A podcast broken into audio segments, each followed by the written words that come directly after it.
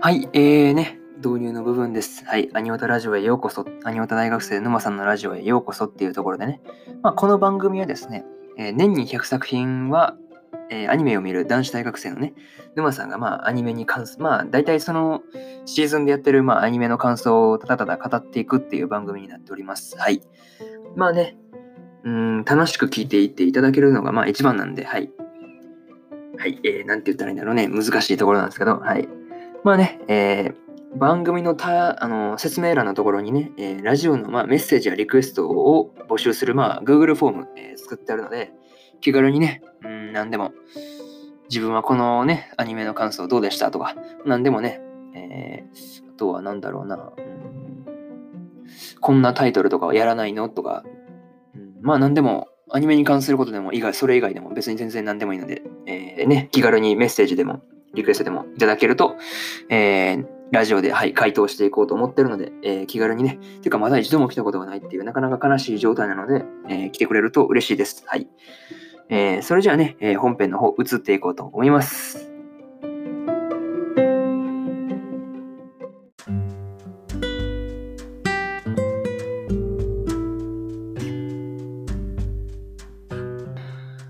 はい、えー、それではね、本編の方入っていこうと思いますえ。今日はですね、放課後堤防日誌の9話の感想ですね、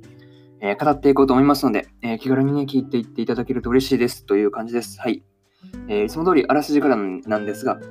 えー学校での救命講習会に参加したひなと夏美。ひなは人工呼吸の練習がうまくいかず、人を助けられる自信がないと不安げな様子です。二人が渡り廊下を歩いていると、どんよりとした大野が現れました。今日は部活でも着衣水泳の練習があるため、泳げない大野は気が重い様子。放課後プールに集合した堤防部の面々でしたが、というのがまあ公式サイトからの引用です。ここからはね、順次感想の方になります。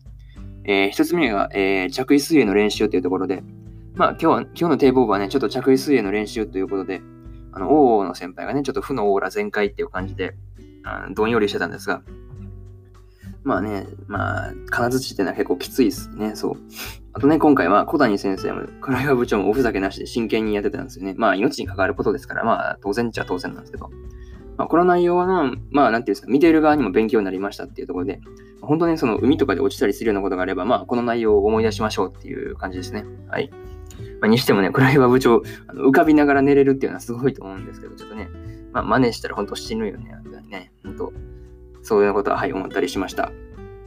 えー、二つ目がですね、あの、ライフジャケットウエストタイプっていうのでね、まあ、満を持しての登場というべきかね、まあ、ライフジャケットウエストタイプっていうね、まあ、大野先輩が代表して使ってましたけど、まあ、本当に車のエアバッグみたいな感じで膨らんでましたっていうので、まあ、にしてもね、その交換用のボンベだけで2000円もするっていうのはちょっと高いなと、はい、思ったりしました。まあでもね、備えあれば憂いなしってやつだなと。はい。まあこれで安心ですよね。堤防部の面々も。はい。で、まあ3つ目がまあ大詐欺っていうところで、え、後半はね、ちょっと青詐欺のシリアス会っていうか、まあね、それを見てるとなんかポイ捨てダメ絶対っていうのはまあ、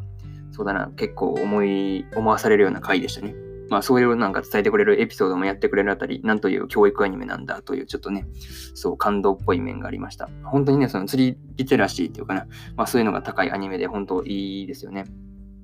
そうそうそう。でね、そのひなもアオサギのために糸を取ってあげたいっていうのもやっぱ優しいなと思ってたら、まあ、まあね、ちょっと絡まった糸をそのままにはできないという、まあちょっと不純不純なんか不純な理由もあったりしたんですけど、まあね、まあ取ってあげたいという優しい気持ちはやっぱりね、いいいい子だよなと、はい、思ったりしました。まあ最後になるんですが、まあ今回はね、えー、前半はちょっと金槌の王の先輩を見て楽しむ回で、まあ、後半はちょっとね、環境保全っていうのをちょっと促してくれるような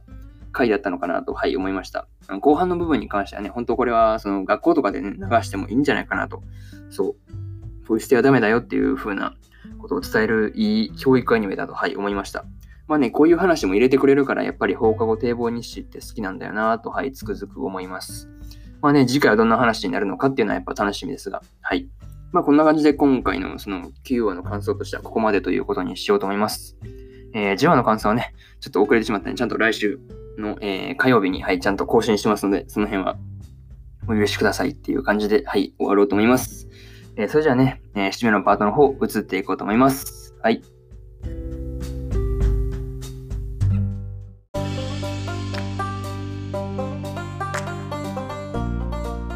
はい、えー、締めのパート移り変わりました。はい、えーね、うん。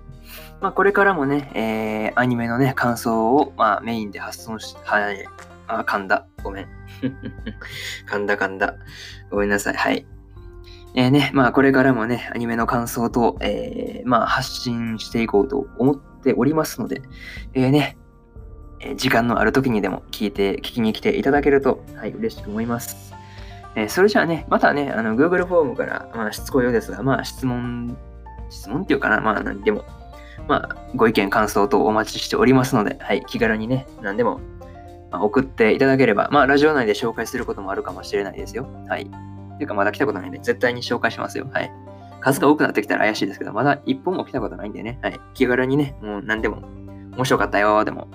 いや、ここはもう、俺はこう思ったけどな、とかいうふうな、俺は私はこう思いましたよ、みたいなふうなことでも、何でもいいので、はい。